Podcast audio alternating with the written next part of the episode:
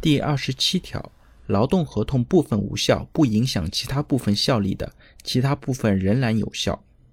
那这条呢，实践当中最常见的就是劳动合同的部分无效。